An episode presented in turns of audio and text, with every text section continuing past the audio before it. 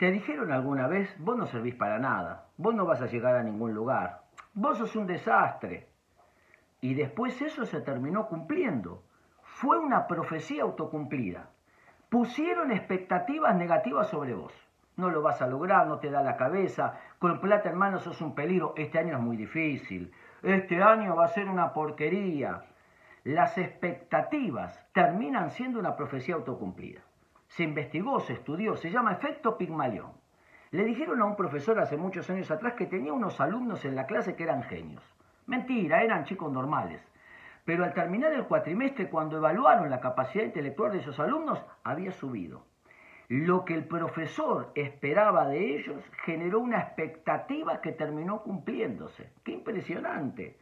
Cuando una persona de su gente, de su grupo, de su familia, de sus hijos, de su pareja, espera cosas buenas, cree en el otro, sabe que tiene capacidad, es probable que el otro esté motivado a seguir creciendo.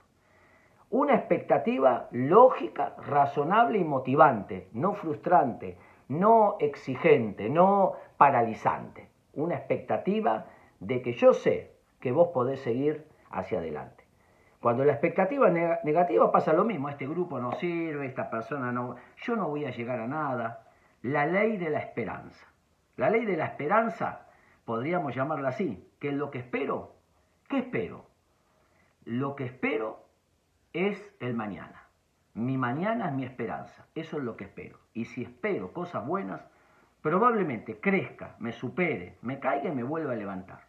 Esperar de los demás cosas buenas, esperar de nosotros cosas buenas.